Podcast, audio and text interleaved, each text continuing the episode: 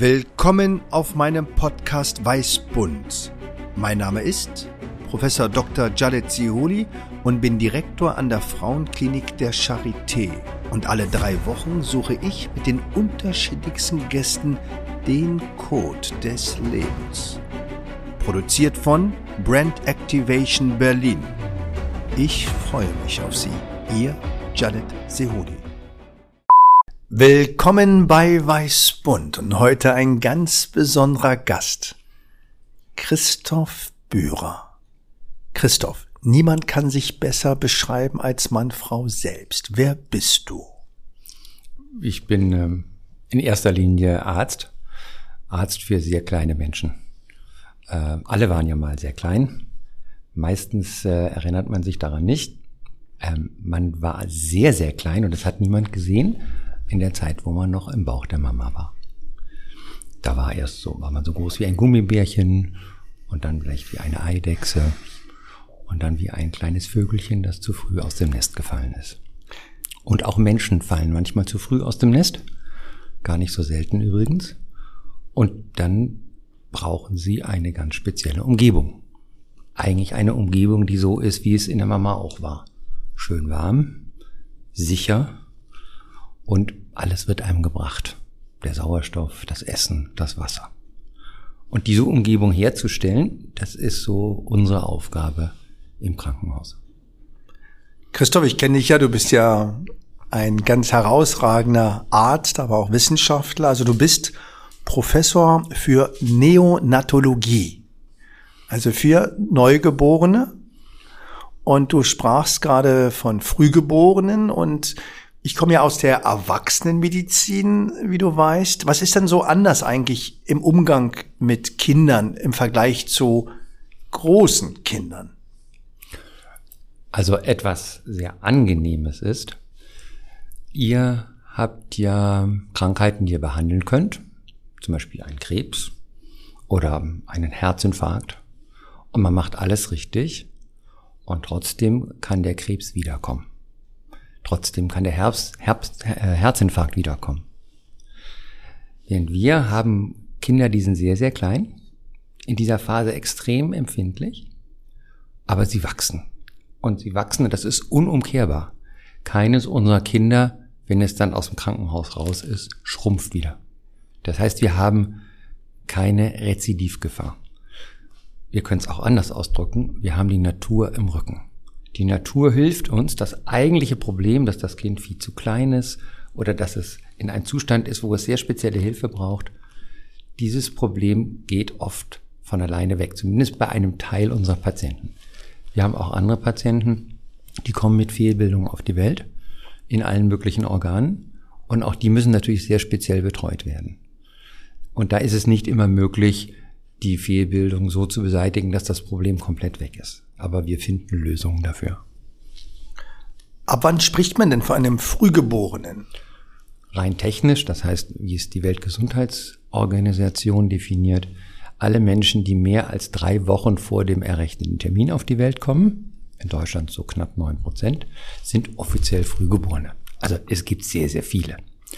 Aber die Frage ist halt, wie doll zu früh geboren. Drei Wochen vor dem Termin, das macht eigentlich gar nichts. Fünf Wochen vor dem Termin, das heißt ein Monat, da braucht ein Kind vielleicht schon ein bisschen Hilfe. Zum Beispiel ein Bett, was eine Wärmeeinheit hat, manchmal eine Infusion, manchmal ein bisschen Hilfe beim Atmen. Und wenn ein Kind sehr zu klein ist, dann muss man auf fast alles achten. Und das geht runter bis Kinder, die eigentlich nur die Hälfte der vorgesehenen Schwangerschaftsdauer im Mutterleib waren. Und das ist auch so die Grenze, die man nicht unterschreiten kann. Welche Woche ist das? Das ist sind so 22, 23 Wochen, gerechnet ab dem ersten Tag der letzten Regel der Mutter. Und wie leicht ist ein Kind da? 500 Gramm, 400 Gramm, 300 Gramm. 300 Gramm sind so die kleinsten, die es äh, heute schaffen. Es gibt ein ganz paar Kinder sogar unter 300 Gramm. Aber das ist nicht die Regel. Und man soll nicht etwa denken, das ginge so einfach. Das geht in den meisten Fällen eben gar nicht gut. Und das muss man auch wissen. Wir sind hier an der Grenze des technisch Machbaren. Und Man muss sich überlegen, und wenn ich sage Mann, es müssen sich die Eltern überlegen, was sie für ihr Kind in einer solchen Situation wollen. Und da sind Eltern einfach sehr, sehr verschieden.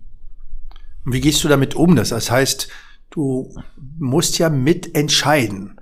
Und zwar auch für einen Menschen, der noch gar nicht selbst in der Lage ist, selbst seine Meinung auszudrücken. Und wie gehst du auch damit um, wenn die Eltern sich nicht einig sind?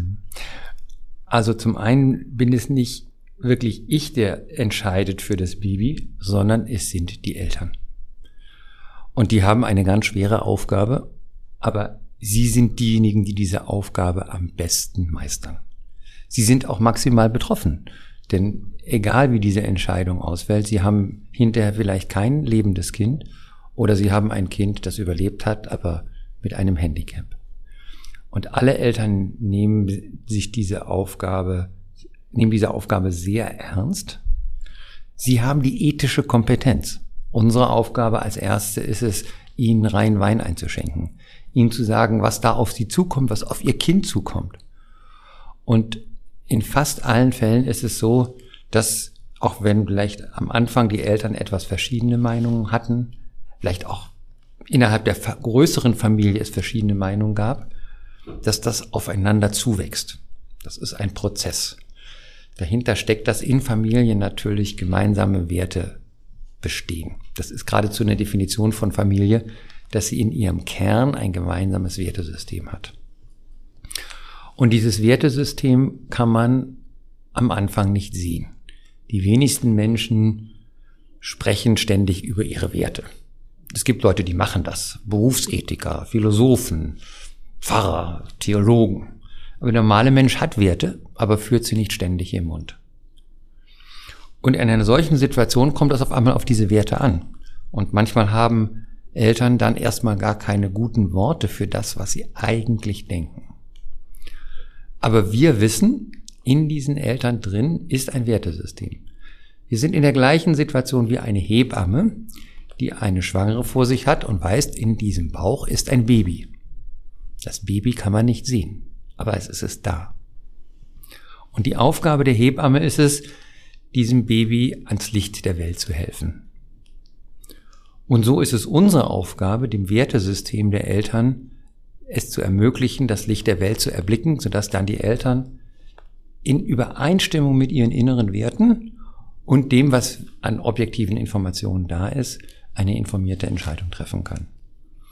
Und es ist das Wertesystem der Eltern, das entscheidet, nicht das Wertesystem der Ärzte, der Schwestern, der Gesellschaft.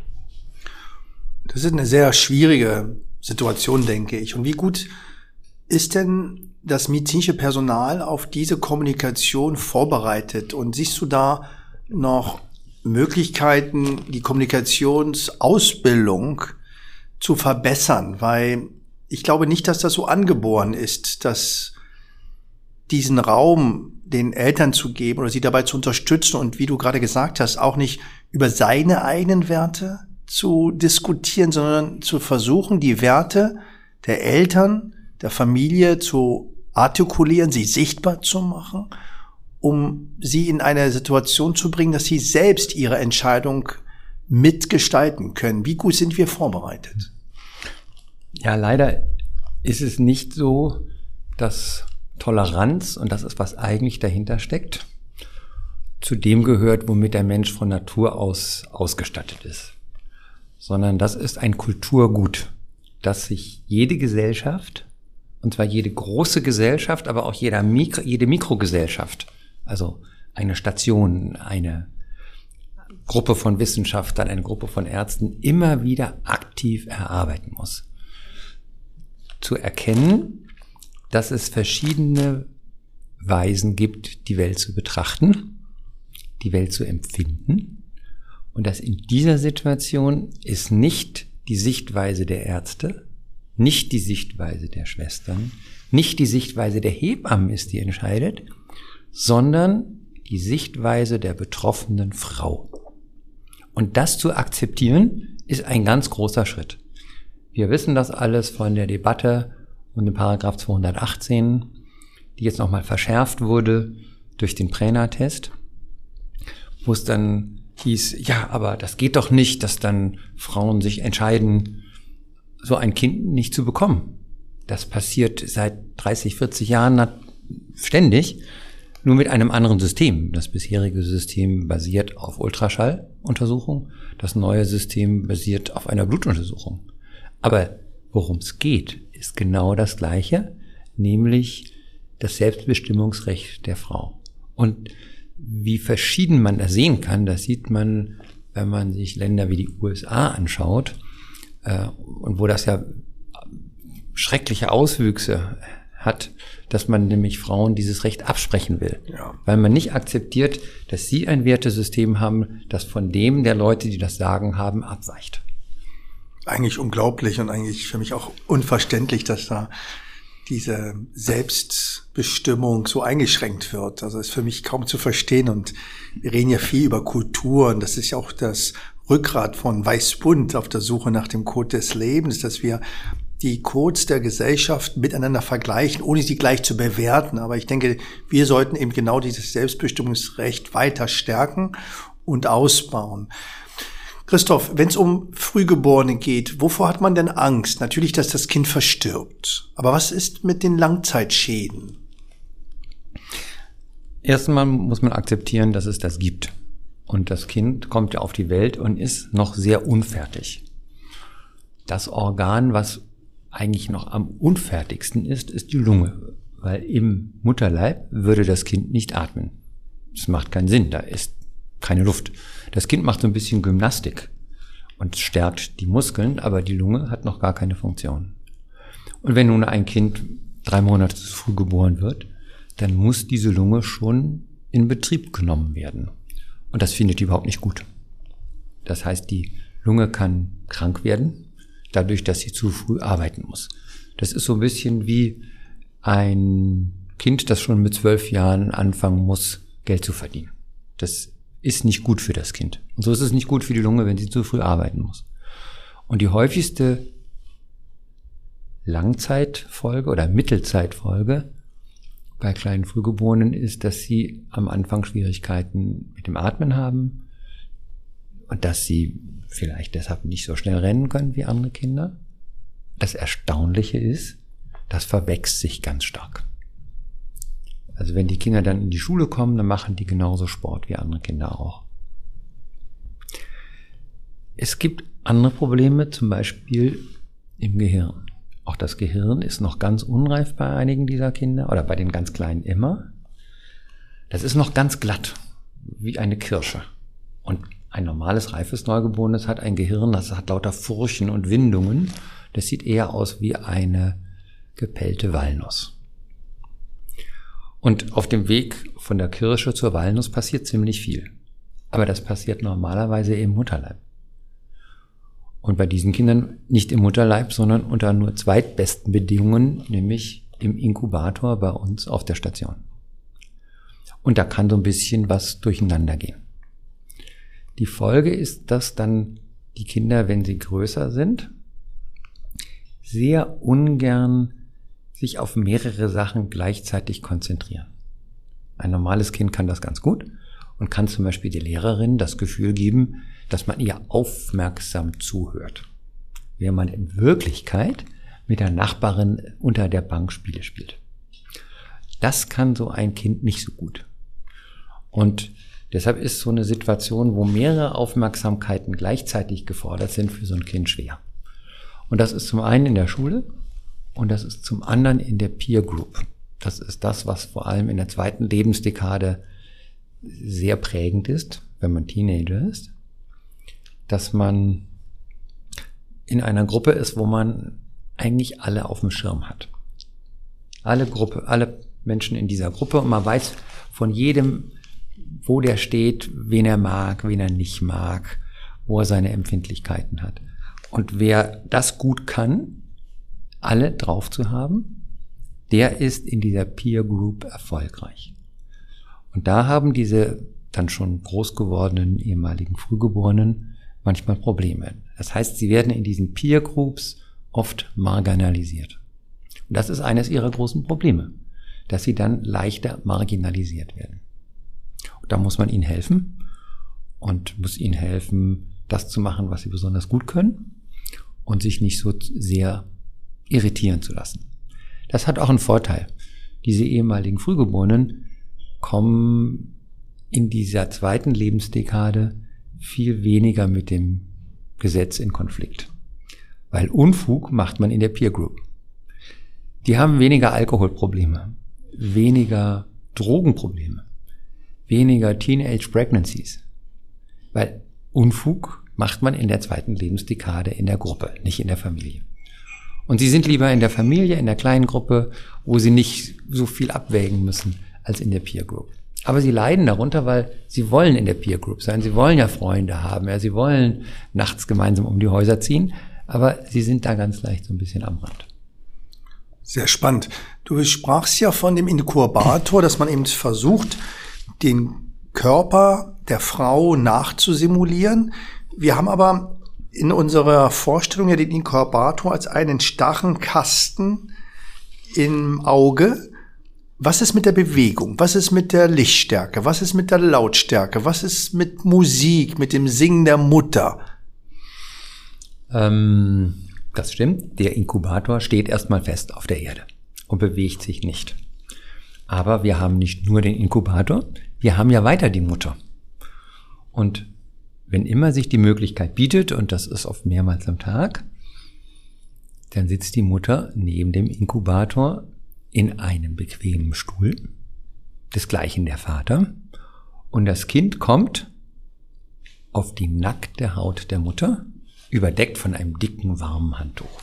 Und natürlich, die Mutter ist ein Wesen, das sich bewegt. Die Mutter ist ein Wesen, das atmet, wo das Herz schlägt, die nicht still sitzt. Und das findet das Kind klasse und die Mutter auch. Und der Vater übrigens ganz besonders. Also, das heißt, dort ist ein Stück dessen rekonstruiert, was im Mutterleib auch wäre, nämlich ein sich bewegendes, eine sich bewegende Umgebung mit Herzschlag, mit Atmung, mit Geräuschen.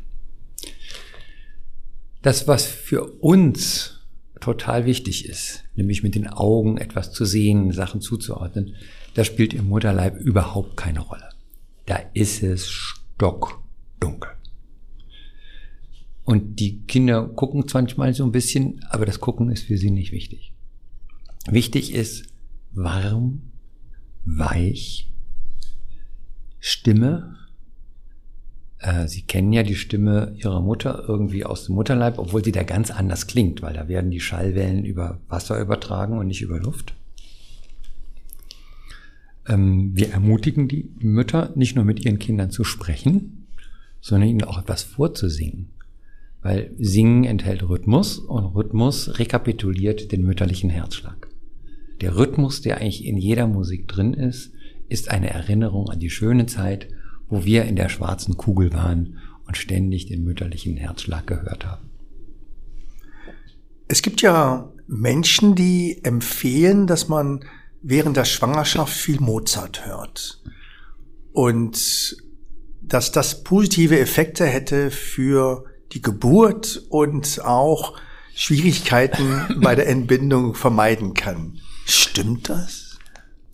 Zur Entbindung kann ich nichts sagen. Ich bin kein Geburtshelfer. Ich weiß, dass in den Gebärsälen es die Möglichkeit gibt, Musik abzuspielen, die sich die Eltern mitbringen. Und da gibt es Eltern, die bringen sich Mozart mit. Aber es gibt andere, die bringen sich was ganz anderes mit.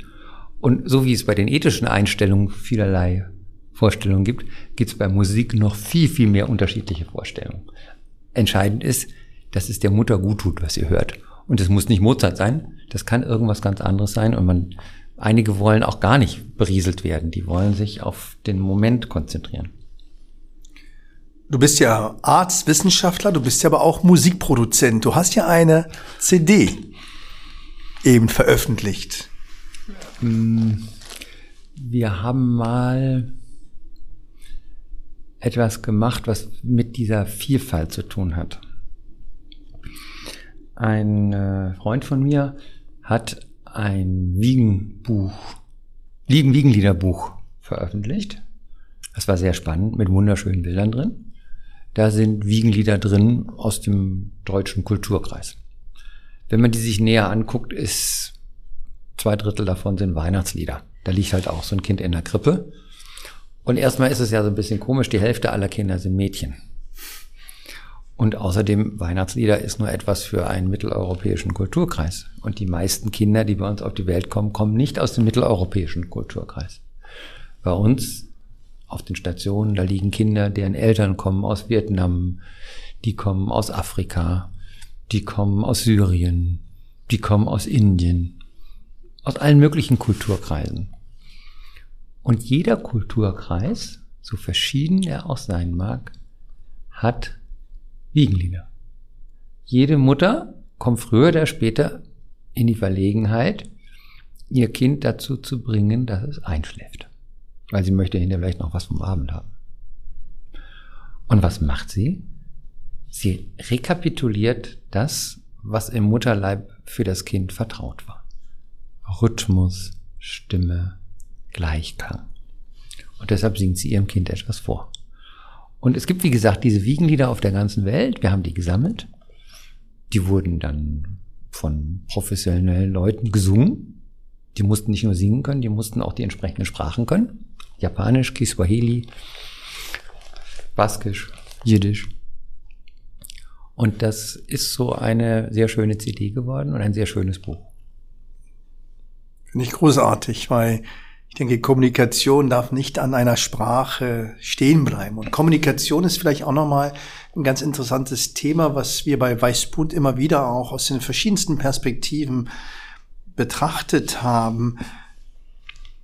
Wie ist es, wenn man einem Kind, gehen wir davon aus, es ist sechs oder sieben Jahre alt, eine schlechte medizinische Nachricht überbringen muss? Wie macht man es mit dem Kind richtig? Und wie macht man es lieber nicht? Und welche Rolle spielen da auch die Eltern? Also Kinder mit sechs Jahren sind schon sehr verständig.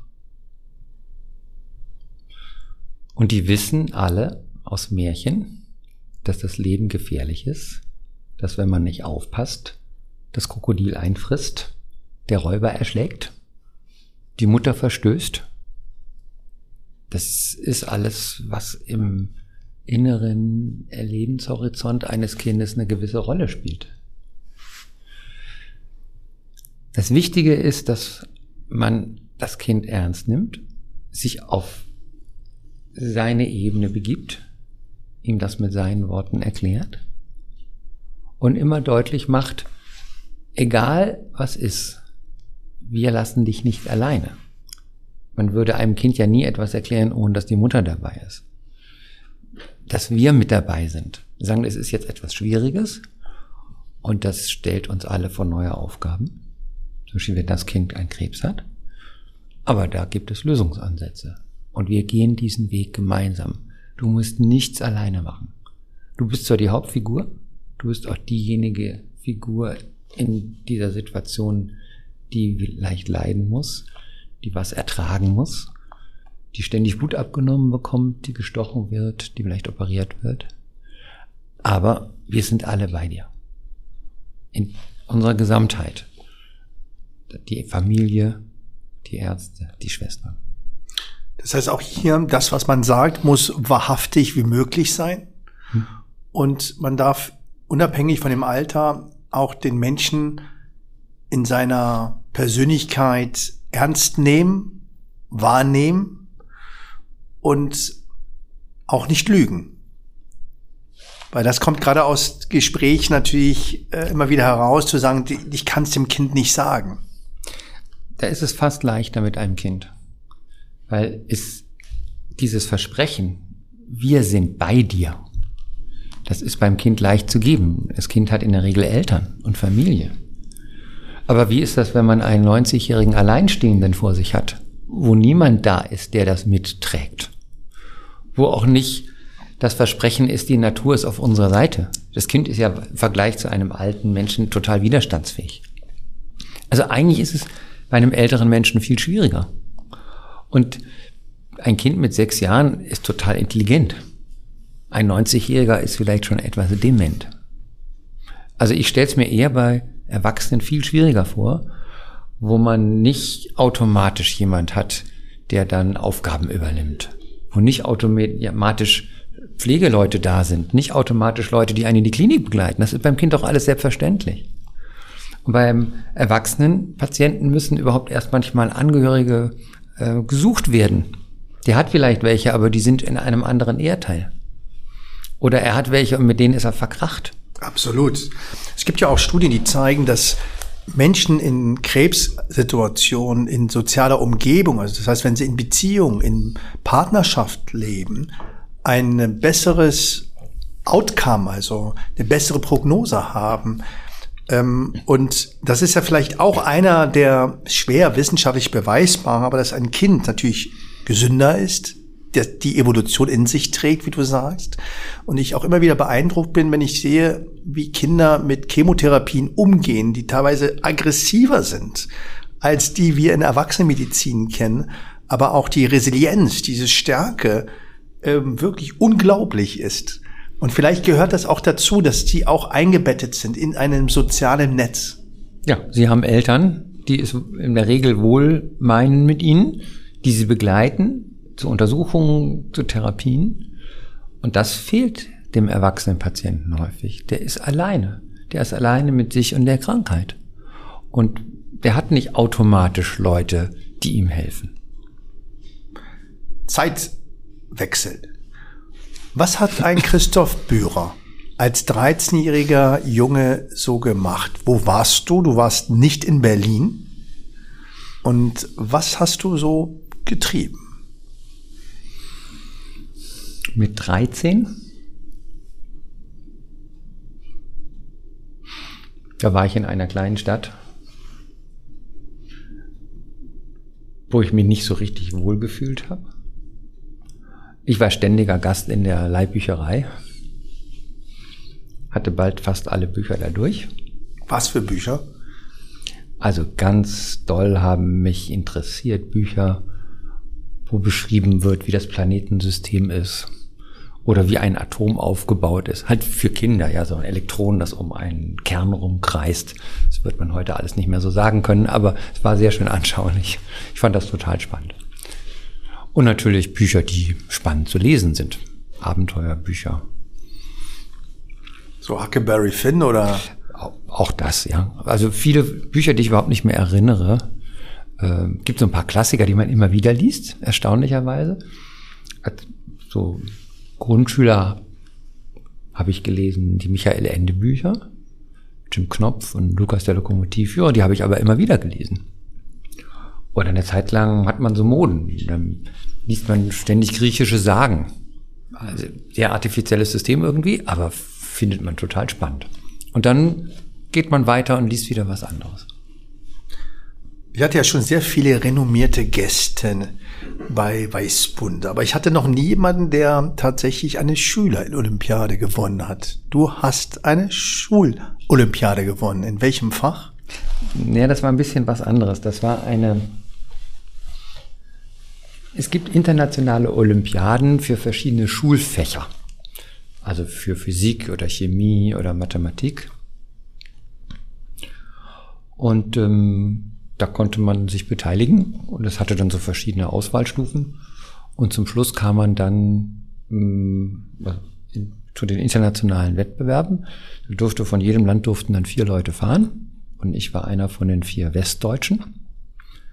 Das fand statt in der Stadt Bratislava. Damals war das noch ein Teil der Tschechoslowakei, heute ist es die Hauptstadt der Slowakei.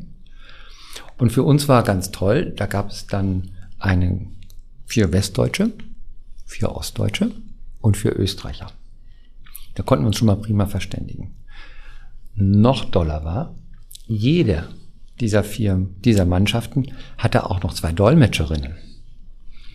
Zwei für die Ostdeutschen, zwei für die Westdeutschen, zwei für die Österreicher. Hatten wir also sechs Dolmetscherinnen. Da war ich halt so 18, 19. War total spannend. Klar, das ist so eine Jungs-Mädchen-Geschichte. Und für mich das allererste Mal, dass ich auf der östlichen Seite des Eisernen Vorhangs war.